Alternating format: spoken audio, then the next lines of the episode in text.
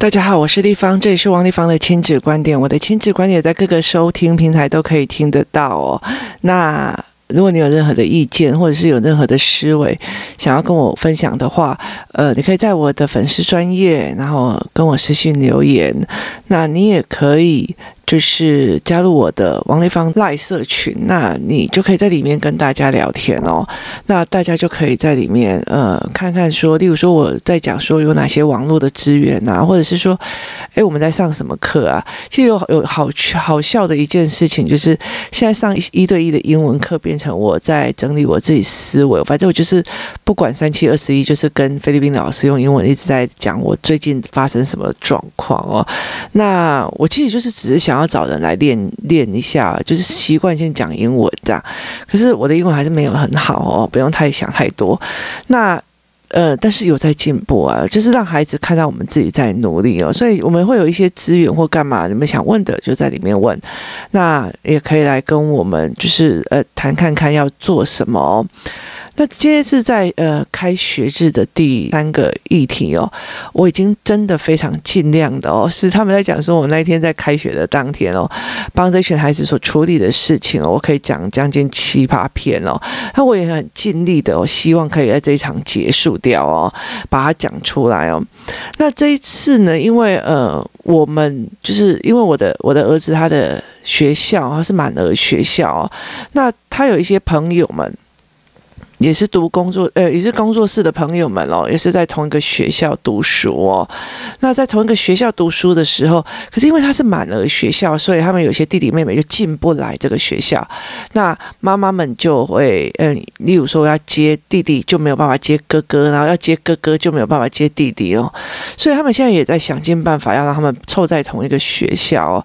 那我们大家就互相支援嘛。例如说有妈妈去，呃，接弟弟的时候，我们就帮忙接哥哥。哥或接姐姐这样子，那我们会在一个地方集合，就是因为他是在同一个学区里面哦。那他在同一个学区的时候啊，所以两个学校是很近的哦。那 A 学校到 B 学校，我们是共用同一个所谓的呃公车站牌哦。那所以是我从这边带一群小孩过去公车站牌，他他另外一个妈妈从另外一群哦带那个公车站牌，然后呢。呃，开学日那一天，我们就是要让他们知道他们要怎么坐车到工作室。那我们就带着他们做一遍这样子哦。那前面有发生了非常多的事情，我有谈哦。那今天比较有趣的是来谈一件事情哦，就是后来这群小孩在工作室的时候，就先吃完饭，然后开始写作业哦。那他们当然有一些就在聊啊，就是说有一个有一个男生很开心跟我讲说，立立方，我告诉你讲，我今天没有作业哦。那，呃，他就非常非常开心，然后到处去讲这样子哦。那妈妈的意思就是说，你没有作业，那隔壁那个也同样是同样年级的，你要不要借他课本来读读看哦？那，呃，有趣的是这样子哦。一刚开始我一进了工作室，我就说，你们把你们的联络簿跟课本都拿过来哦。那就有一个小孩，他其实跟我的嗯儿子是同班哦。那他就把他把那个他的课本拿过来给我看。那昨天的时候，老师出了一个作业哦，是一篇阅读测验哦。那那阅那篇阅读测验哦，呃，老实说他，他他的他的。呃，题目叫做“盘古开天”哦，他在讲所谓的中国的一个传说，在呃，他的文本大概是这个样子哦。我昨天忘记把它留下，他的文本大概就是在很早很早以前哦，中国的呃，中国的祖先认为哦，呃，这个世界是一个气体，一团气体哦，然后慢慢的哦，这团气体哦，慢慢的变成了天和地哦。那一刚开始的时候，天和地。近在咫尺哦，但是他们生了一个小孩哦，叫做盘古哦。那这个小孩，因为他呃，他近虽然近在咫尺，可他一天就生长一丈，一丈就是三百多公分哦。那他就呃，他就生长一丈，啊，我也要有生长的空间哦。于是他呃，由上往上撑，往下撑哦，再把这个呃。天跟地的距离撑高，撑得非常非常大哦。那呃，到最后他的状况就是，他把它撑到九万里哦。那我他身高也是九万里哦。那他就说他把它称到呃天跟地距离是九万里，然后身高他也是九万里。那他后来到时候因为称天跟地太累了，他死亡的时候就是什么左眼变月亮，右眼被太变太阳哦，然后身体的哪个部分变成山，哪个部分变成河，哪个就是念到最后，这群小孩有点恐慌哦，天哪，好恶心哦，这样。那其实呃，因为一该开始的时候是呃。一一个小孩在念哦，念完以后，我就问他说：“所以你有没有办法把这个故事讲给立芳一听哦？”他把每个字都念完哦，然后他就他都很 OK 哦。可是原来他没有办法去理解第一段是在讲说，他们认为宇宙是一个圆的气体，然后中间偏一半，然后有天跟有地分开。那呃，接下哦，就一一应该是扁平的气体。就是一扁平的气体，然后就变。你看，是有个盘古这样子的人哦，把它撑开的哦，所以他他每一个字都会念。那后面的文本，他会问他说：“呃，雷鸣这种就是像雷一样的鸣叫声，这种打雷声啊，是什么原因造成的哦？”那非常有趣哦。同样这一篇文章哦，三个小孩在念哦。那第一开始这个这个小女生她是呃三年级，她你问她，她就是。听不懂，那后来其实呃，慢慢的我就协助他怎么模拟那个他讲话的，就是这个文章里面在形容的状况的时候，他才听得懂。说天哪，怎么会这个样子哦？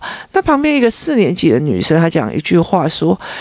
这好奇怪哦，为什么它是一个气体，然后可以把它撑开？我说那以前的人，因为他们没有办法，没有专业的科学知识，所以他没有办法去撑出这样子的解释，所以他们就用神话的方式来说。那当然是什么右眼是太阳，左眼是月亮这件事情，他们就觉得天啊，好可怕这样，他们就会在反映这个状况哦。那今天为为什么要讲这件事情的一个很大的一个原因，是在于是。他每一个字都会念哦，但是他每一个他整个在形容的概念，他完全都不懂哦。那后面的嗯题目也在讲说，那雷鸣是他的什么声音？就是说，例如说他打呼的声音，就如同雷鸣一样哦。那所以他就问说，嗯，雷鸣哦是呃盘盘古的什么声音？这样，然后他就写，例如说 A。妈妈骂他的雷吼声，B 他的呃打呼声，就是你你了解意思吧？他其实是回文本抓关键字，他就可以回答后面的阅读测验了。他真的理解他这里讲说，他原本是一个气体，然后盘古慢慢的拉扯拉扯拉扯拉扯上去。那我会叫他们在看所谓的逻辑谬误哦。逻辑谬误的一个点就是说。为什么他可以把天跟地撑了九万公里，但是他的身高也只有九万公里？他难道没有办法去呃去怎么样？他们难道没有办法在手升高一点，就是九万加一公尺或者是一丈哦？那让他头顶上其实是有空间的哦。那如果他可以把它撑上来，是天跟地的距离，那为什么他一定要撑着天跟地哦？那等他死的时候，没有人撑着天跟地，为什么他没有掉下来？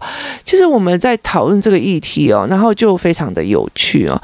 那我儿子就会觉得说，他为什么他们为什么呃少了某一个知识？那我觉得这一个老师给的这个课程的文章里面，还有一个比较有趣的一个点，他在下面的时候有讲科学的观点哦，他在讲说，呃，科学就是类似呃地球的诞生有另外一个观点哦。那我其实可以蛮建议大家，就是说，呃。关关破里面有一套哦，就是也是在讲成语中的科学哦。那里面有一个天文的部分，它其实会讲的会比较好哦。它就会呃给你一个呃成语的故事，然后再从成语来讲说，例如说开篇呃盘古开天这几个东西，它有另外一个思维哦。那怎么去讲科学？所以他后来他们就在讲下面的所谓的，你知道上面是神话嘛，那下面就是在讲呃。比较科学性的小文章，说地球是怎么诞生的。那他当然有推论说什么，呃，就是呃太空中的粉尘哦，然后经过长时间的作用，成为一种太阳还是什么这样。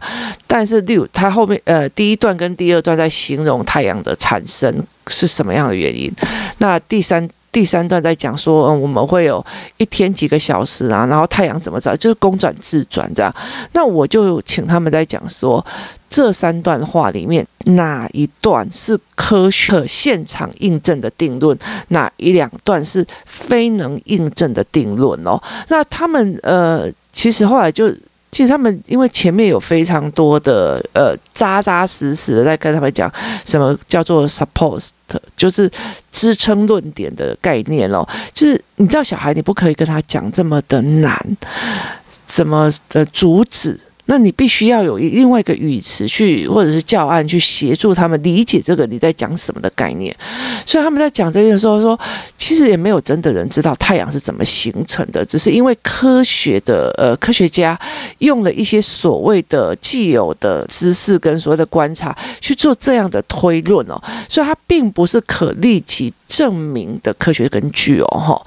所以他们慢慢在文本里面发现这个，也就是在盘古盘古开天的这一篇。篇文章里面哦，上面那一篇是我在看他们有没有，他们到底是全念字，有没有办法去理解他所传达的意思跟传达的意象？那下面是在看他没有办法判断哪一个是科学的推论，哪一个是科学的定论，哪一些是可验证，哪些是不可验证哦？那。呃，用完这一个就是这一个小孩之后，那其实晚上的时候，我在陪我儿子在看的这一篇文章的时候，他其实就会来跟你讲说，雷鸣在呃日本的神话里面他是什么样的推论，那在印度神话里面又是什么推论，在中国有有人还在讲说那是雷公哦，所以其实有各种不同的说法。你怎么前面他是讲说你怎么前面跟我讲盘古开天，雷鸣是他的打呼声，可是后面告诉我有雷公这件事情哦，那你就要知道。他所谓的疆域跟所谓的通讯不发达的时候是没有办法做一个大家就是互相圆谎的过程哦，所以他其实就我们就进入了这样子的讨论哦。那后来到最后，我们四年级的孩子哦，他们其实其中一个没有功课嘛，那。四年级的有他们共同的国语课本，就是是阿里山在看日出哦。那这篇文章叫做《睡梦中我听见爸爸把大家叫醒，要我们赶快准备到柱山看日出》。我们走出饭店大门，发现外面还是一片漆黑，只有几家旅馆还点着点点灯火。一阵阵冷风吹过来，冻得我直发抖。低头看了看手表，原来才凌晨四点。然后他就接下来第三段是解嘟嘟嘟，我们搭乘的阿里山小火车在山林间缓缓爬升，穿过幽暗的山路，来到柱山车站。只见处处黑影晃动，仔细看，原来观景台已经挤满了看日日出的游客。离开小火车，我们也站在人群中静静的等待。不久。东方的天色渐渐发白，沉沉的浮云的背后透出淡淡的亮光。好，在大群组里面有人在问我说：“诶，我用的跟培育我的小孩的是用什么的教案哦？是什么样的课本、什么的版本哦？”其实老实说，我觉得版本都一。版本了的状况，你要你看得会还是看不会哦？那第二件事情是同样这样一篇文章哦，其实呃，妈妈们大概会讲说啊，我协助他们就念完哦，你会念了，这样就好了。那接下来就是生字语词啊，照样造句哦。可是，在这一篇文章里面，我就问他们说，呃，他的背后目的是什么？他说是看日出。好，他要看日出，那我就说好，在看日出。那看日出，我就协助他们去看说，呃。其实中央气象局他会呃告诉你，就是今天的日出时间可能是哪时候嘛？在阿里山那边就会讲说，今天的日出可能是哪时候？冬天跟夏天是不一样的哦。那所以他就会跟你讲说，哪时候是会有看日出的时间？那你为了谁要看日出？所以你去到那个观景台看日日出的时间点是要比较早还是比较晚？好。那他们就想想说，对，要比较早，所以在，所以你必须要画时间线。那中间这个是今日的日出时间，那它中间还有搭火车嘛？为什么要去那个那个地方看哦？在后面的原因哦，日出，要不然你早上起来很早起来，天黑的时候看着自己阳台上面的日出也是看得到。那为什么要去那个地方？那他们还要搭火车，所以你要不要扣掉火车时间？所以你在日出之前要扣掉火车时间，然后还要呃扣掉你从你的饭店走到火车站的那个时间。背后原因是因为你必须要比太阳还要早起，所以他们的时间挑在几点？他挑在凌晨四点，所以他为什么会在那边？然后还有一阵阵冷风吹过来。冻得我直发抖，为什么？那他们这两个小时的小孩非常好啊，因为其实他们已经呃思考班上很久了哦。然后他有，他就说，因为海拔的关系，海拔越高，在山上越高，他就越冷哦。对我说越对，因为他呃海拔越高，他就越冷。好，那另外一节叫做太阳还没有出来，所以他就没有辐射现象。那所以他要这样子做。那他们在。他才发现说，为什么我出来的时候一定外面一片漆黑哦？因为我必须要在太阳来之前先起床，然后走到火车站，然后经由火车站再到祝山车站，然后我才有办法等着太阳冒出头的那一刹那哦。那所以，我必须要在这之前，所以那时候一定是漆黑的，一定是起早的，那时候一定是冷风会灌进来，因为没有辐射现象，因为它没有热能哦。那接下来他们就坐的火车过去，然后仔细看，原来观景台已经就到处处黑影晃动哦。那黑影是什么？他们就说是山啊树。那你就知道知道说，他们没有在黑暗中看过人山人海的时候，在黑暗中你就会看到一堆的 on in 啊，你知道吗？哈，所以他们没有这样，所以我们必须要再重新捋他的观念。那原来观景台已经挤满了看日出的游客，所以这个黑影是什么？只是觉得处处黑影晃动，仔细一看，原来是这黑影是什么？那你就必须再把它弄过去一次哦。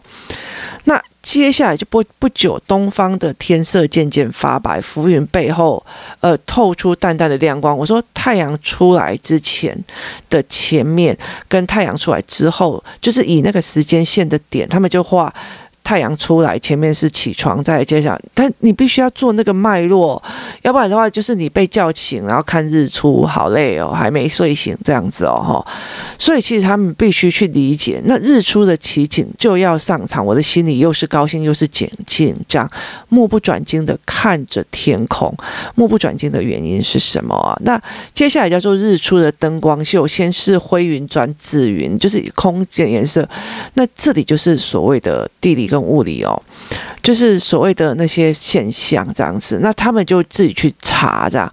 那有一个比较大的一个点哦，就是他到了最后一段在讲说，往旁边一看，山边的白云涌起，像千堆雪，又像成群的绵羊，更像朵朵的浪花哦。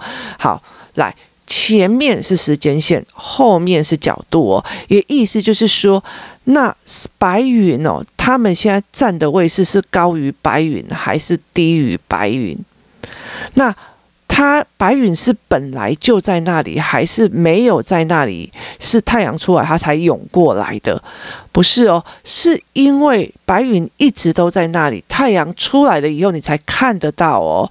那如果我现在仰头看白云，跟我往下看白云，我的空间位置是不一样哦。像千堆雪，又像成群的绵羊，因为绵羊是会在你的视角的往下，云是在你视角的往上。如果云像绵羊，像朵朵的浪花，那又代表说你站的角度在哪里？好，那他们的观景台站的位置是在太阳的。西方还是东方？那角度、山云跟太阳的位置又在哪里？其实，在后面的这一段里面，你如果有办法协助孩子用角度的方式把这一段写出来的时候，那你就有办法去让孩子在呃文本里面产生一种空间的距离的关系哦。好。为什么今天花那么多这个时间在讲课文的原因？这就是生鲜时出的呃线上课程里面哦，我跟生鲜时出线上课程里面的里面用到的非常多的语言的技巧。那你可以在幼儿的时间先把它练好了以后，后面到他四五年级的时候，你才有办法去跟他谈这些事情哦。那于是呃，我就跟孩子在聊这件事，他的角度的问题点在哪里哦？那他们怎么看这件事？情的，那每个小孩就会有讲出不知不一样的呃方式跟解读模式，那你就知道他的点在哪里哦。例如说，呃，他们没有办法去理解什么高空出现大海哦，群山怎么变？当高空出现云海，群山怎么变成小岛？那他就没有办法去理解，那个山还是一样的高，只是因为它露出在云上面的头一点点，就会看起来像小岛。如果他没有办法理解，他这些事情叫做群山变成海上的小岛，让人看得又惊又喜，舍不得以外，它就是一堆字。它不是一个意象，所以昨天其实我觉得有几个小孩，就他们那几个小孩就，哇，原来是这样，哇，原来是这样。那我为什么去协助这个孩子做这件事情哦？是因为其中一个孩子他告诉我，他要背一第一段跟第二段哦，他要把第一段跟第二段背熟，然后背给老师听哦，甚至要默写哦。老师说哦，如果我当初没有呃。就是如果我当初还是在体制外，然后没有去研究的时候，我真的会觉得为什么要背？真是无聊哦，干嘛的没有哈。然后为什么要做这件事情哦？然后为什么要抄默写哦？其实它很大的一个原因就是。睡梦中，我听见爸爸把大家叫醒，就是它里面有非常多的语汇，是你在生活中里面很少去使用到。那老师要你背起来这个原因，就是因为你在反复背的时候，你会把整句的语感变成下意识你曾经使用过的语感哦。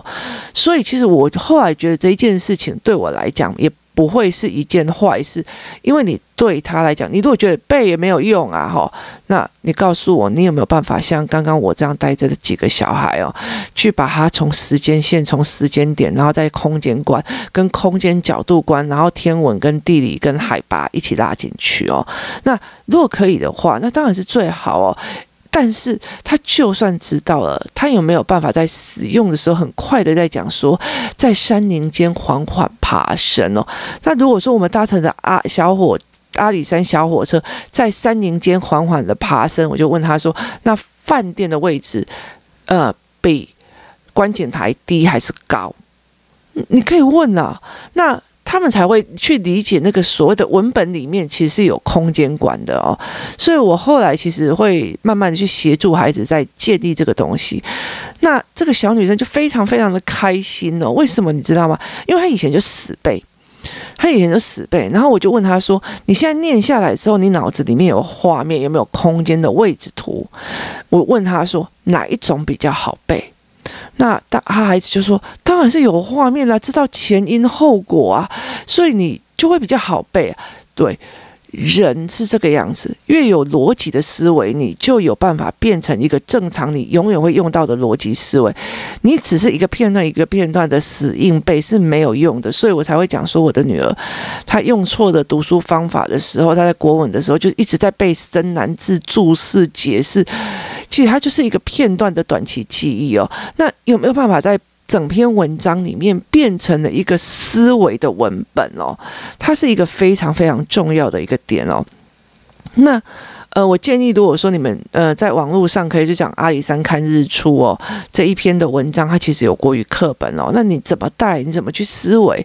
你怎么协助孩子去产生文字里面有空间、有呃角度哦，然后有时间线，它整个混合在一起的状况哦。那孩子们在回答问题的时候，他们在讲事情的时候，你有没有办法协助孩子去看哦？例如说呃。大部分的妈妈哦，或者是大部分的，呃，会。在看这一篇文章的时候，就给他看一些，就是 YouTube 里面的阿里山看日出哦。那后来我会慢慢的理解一件事，以前我曾经干过这样的事哦。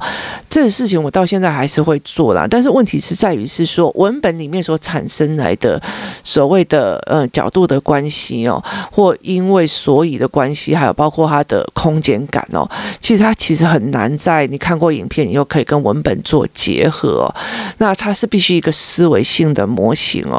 那这个孩子，呃，昨天就非常非常高兴，说，我终于懂了。以前我妈常常跟我讲说，哎，呃，要理解哦，原来理解不是，请问他们是怎么到祝山火车站的？就是你了解不是文本里面可以找得到，就是。字在跟连哦，就找关键字的那种文本理解哦，他而是他必须去了解这整个文本的空间、时间脉络观哦。那每一个孩子的能力不一样哦，他有没有办法去建立这样子的状况，其实是不一定的哦。那所以有很多的时候，他必须从很小的时候开始做起哦。那这两个小孩他有办法这样子做的一个原因，是因为是因为他其实从小的时候，包括语言的。训练语言的角度、角度的语言哦，这些都已经有慢慢的在带上来，然后包括思考班已经有很多的概念哦，怎么叫做嗯组合性的语言干嘛？那些都已经有慢慢的协助他们去建立，所以他们在看的时候，在回答的时候非常的 OK 哦，所以。呃，你也不需要去要求所有的老师去做到这一点哦。基本上，因为每个孩子的理解能力跟空间感的语言哦，有些没有办法建立的哦。那。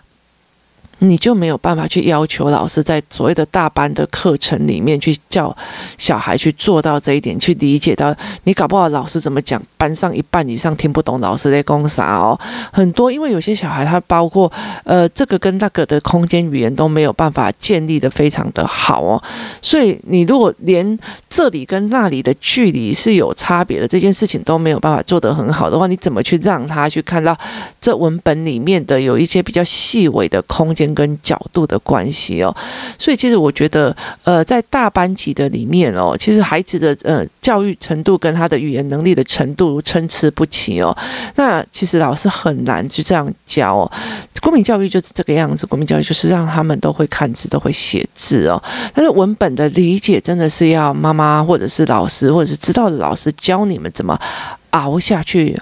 熬下去，然后怎么去陪伴，这才是个最重要的点喽。首先，呃，你怎么去看得懂教案在写什么？然后你怎么判断在哪个教案里面要怎么带？那接下来的一个其实教案的设计是在于文字性的还是思维性的？然后接下来你要怎么带孩子的写字哦？所以昨天我就用这样呃差不多短短的时间帮这几个小孩把这一篇文章。整个都预习过了哦，那刚刚好那个男生就因为他很开心，今天大家都有作业，就是他没作业嘛。那我就跟他讲一件事情哦，你看哦，呃，你的朋友他今天有作业哦，然后读了这一篇预习的这一篇，可是你没有，你很开心哦。你觉得你是你 lucky 还是不 lucky？他说我 lucky。我说好，如果九十天哦，这次呃疫情假九十天哦，啊，我的儿子哦每天念了三篇文章哦，那九十天哎。就是九十天哦，那他一共是念了几篇文章哦？那他就两百多嘛，哈。然后我就说，对，那如果你这九十天都没有作业哦，那你落后了多少哦？所以，呃。很多的时候，别人很厉害，因为那个那四年级的那个小孩，第一天就拿到了二十题的除法嘛，那他就在那边想说，为什么他有作业，我没作业哦？那我就问他们说，哎，看起来好像是没作业那个的赢赢哦，可是你们想过，同样四年级这一个在隔壁学校的这个人，今天已经练了二十个。呃，成二十个除法，可是你还没开始练。现在想想，你到底是赢了还是输了哦？那那他就说输了。那我是说没有，你还没有输哦，你还可以选择你的 lucky 跟不 lucky 哦。他说，我说现在到底是没功课的 lucky 还是有功课的 lucky？他说有功课的 lucky。那我就跟他讲说，那你有没有办法决定你自己是不是个幸运的 lucky 的人哦？然后他就想一想，说：“我可以自己决定我要不要成为一个幸运的人哦。”的原因在于是，于是他就可以跟他讲说：“那我也要重新看一次，就是我刚。”我刚刚陪他们去思维的这一篇文章的呃角度的练习哦，他就他就跟我讲说，我可以决定我今天回去练什么练什么，因为我可以决定我的 lucky 跟不 lucky 哦。所谓的一件事情，你怎么思维？今天有功课到底是值得开心的还是不值得开心的？其实在于是这个孩子的思维，而不在于这个老师怎么又给功课，这个老师怎么没给功课哦。在于这个孩子的思维，那你有没有办法去让他们思维哦？所以后来。到最后他有写那个二十题除法的那个，好得意哦。那其实他在写除法的过程里面，我也发现他有点状况，所以我跟他妈妈讲说，他还要重调除法的玩方法。可是因为这个女生，她常常呃自以为抓到关键字就非常开心的去讲得非常好像有道理，可是逻辑都不通哦。所以昨天我就跟那个妈妈讲说。在我带他的这个呃语言的过程里面，我发现一件事情，他可以看得懂文本，然后思维出来的时候，那种豁然开朗的脸是呈现一种光彩。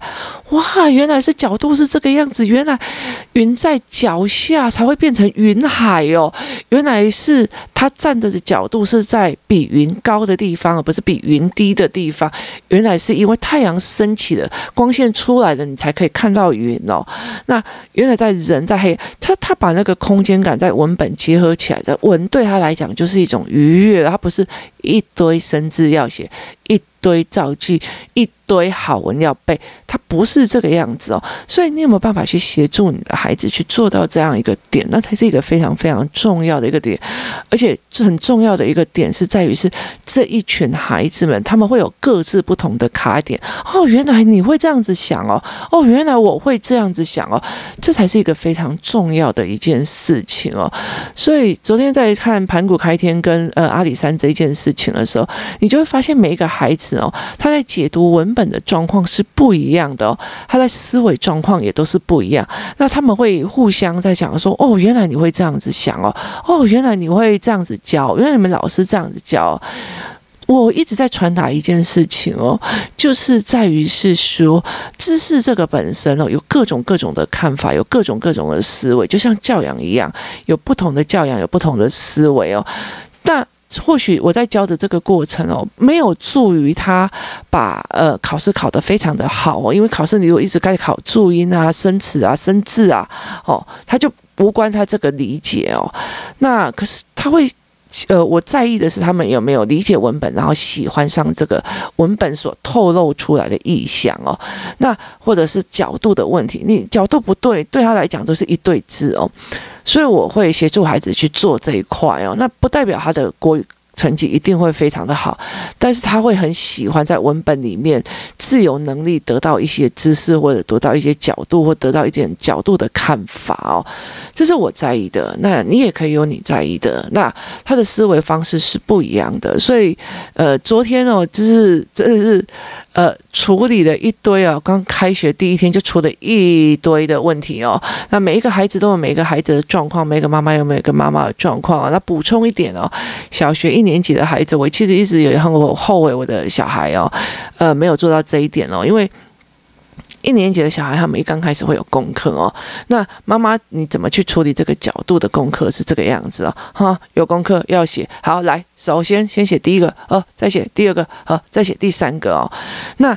其实我后来就因为其中有一个小孩的他的理解状况会觉得，因为怎么要跟你说的这样做，为什么要跟你说这样做？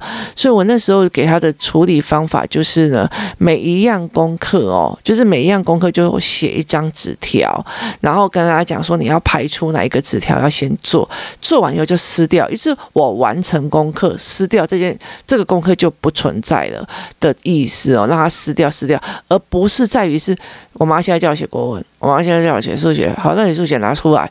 你要想，它不是一个被动，而是他决定要什么先什么后，然后什么东西被解决。它包括必须要撕掉那个纸条，让他知道哦，原来这个东西写完了，就代表我解决了这件事情的的概念，要非常非常小的传给这样子的小小孩哦，提供大家思考一下哦。但是。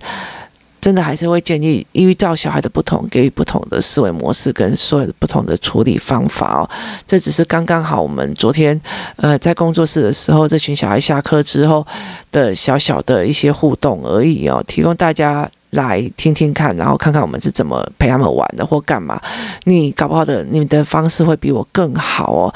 但是我们希望是大家可以互相的去理解，我们都要都是在为孩子更好的一个发展。那我们各自有各自不同的努力的方向哦。今天谢谢大家收听，我们明天见。